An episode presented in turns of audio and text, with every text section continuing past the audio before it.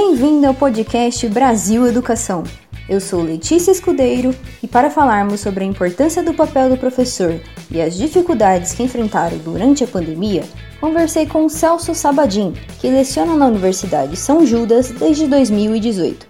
Bom, meu nome é Celso Sabadim, professor de uh, cinema, jornalismo, rádio e TV na Universidade de São Judas. Eu escolhi ser professor porque eu não sei dizer, Letícia. Não sei se eu escolhi ser professor ou o professorado me escolheu. É uma coisa que eu sempre gostei muito, sempre curti muito, desde o, quando eu estava no, no, no, no, ensino médio, uh, depois mesmo na faculdade, eu sempre gostei muito de dar seminários, de fazer pequenas palestras. Às vezes eu trocava com os professores, ao invés de entregar um trabalho escrito, se eu podia fazer uma apresentação na aula. Eu, eu gosto muito de, de, falar, gosto muito de me expressar. Dizem que é coisa de leonino, não sei se eu acredito ou não, mas foi uma coisa meio que natural.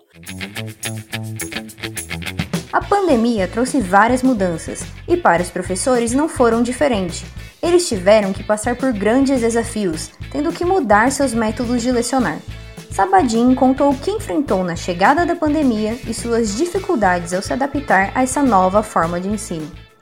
Eu não sei se eu consigo contar em detalhes, Letícia, porque não deu tempo de pensar. Foi tudo muito rápido, foi tudo muito atropelador. A gente é, sai da aula presencial achando que isso vai se resolver em uma semana ou dez dias, e de repente não, você tem que fazer tudo rapidão. Então não deu tempo de pensar. Eu tenho a memória de me apavorar com o Meet, né? Naquela época, depois passou para o Zoom, de saber se eu ia conseguir mexer nisso, se eu não ia conseguir mexer nisso. Eu não, não não sou, não tenho muita desenvoltura com a área da informática, não sou muito bom nisso. Então tudo isso foi muito apavorante, ao mesmo tempo que não deu tempo para você ficar apavorado, porque você tinha que dar aquela aula e, e pronto. Mas eu lembro de eu arrumando a tela para ver se não aparecia nada desagradável no fundo, eh, se a luz estava razoavelmente boa e pau na máquina. Eu acho que essa ficha só vai cair com o passar do tempo.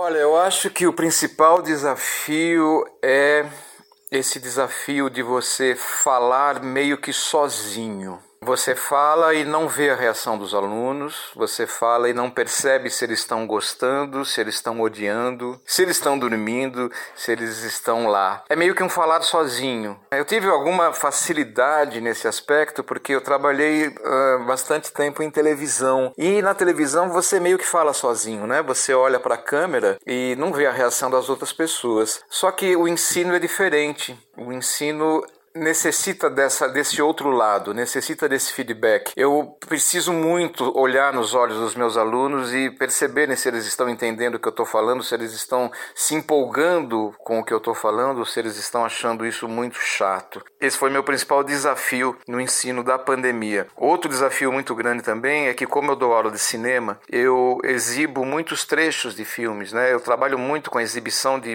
trechos de filmes, às vezes com a exibição de filmes até na íntegra. E na pandemia você tem que fazer isso numa tela muito pequena. Você não sabe se o seu aluno está recebendo esse material através da tela de um computador ou de um celularzinho, ou você não sabe é, em condições de áudio que está esse aluno, se ele está ouvindo bem o filme, se ele está te ouvindo bem. Enfim, você desconhece as condições de recepção do aluno. E isso no ensino do cinema, do ensino do audiovisual é terrível, porque no presencial você trabalha com a tela. É, eventualmente eu até tirava o, o data show do lugar lugar para botar ele mais para trás e projetar os filmes numa parede inteira com um som em caixa acústica. Então tudo isso foi minimizado, foi, minimizado, acho que essa é a palavra, na pandemia.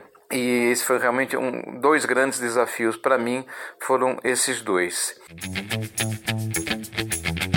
O ensino remoto foi um grande diferencial para a educação.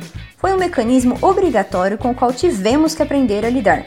Porém, o que mais aprendemos com essa mudança é que nada substitui o ensino presencial, a relação de professor e aluno.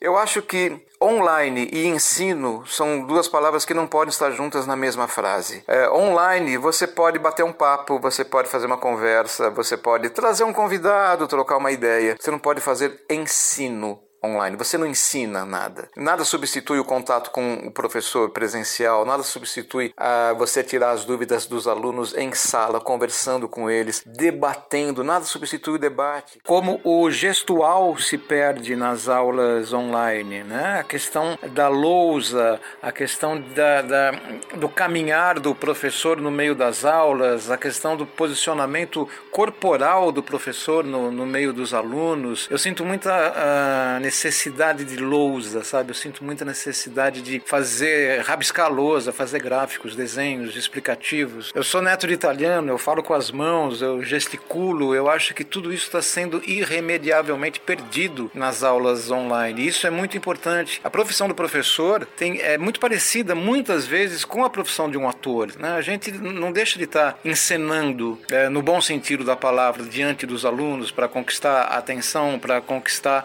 o carinho deles pelo conteúdo, o carinho deles pela matéria. E uma outra coisa também que muitas vezes os alunos não percebem é que a, uma aula nunca é igual da outra.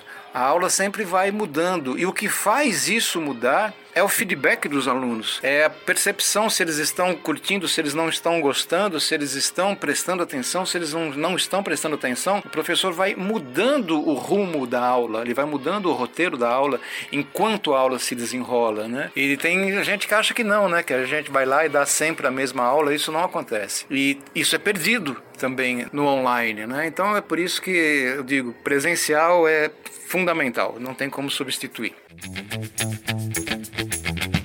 Importante ressaltar que o professor está tendo um papel fundamental nesse momento que estamos vivendo. Eles estão se reinventando para que o ensino não perca qualidade e para que possamos melhorar a educação cada vez mais. Sabadinhos contou uma mensagem muito significativa do que é ser professor.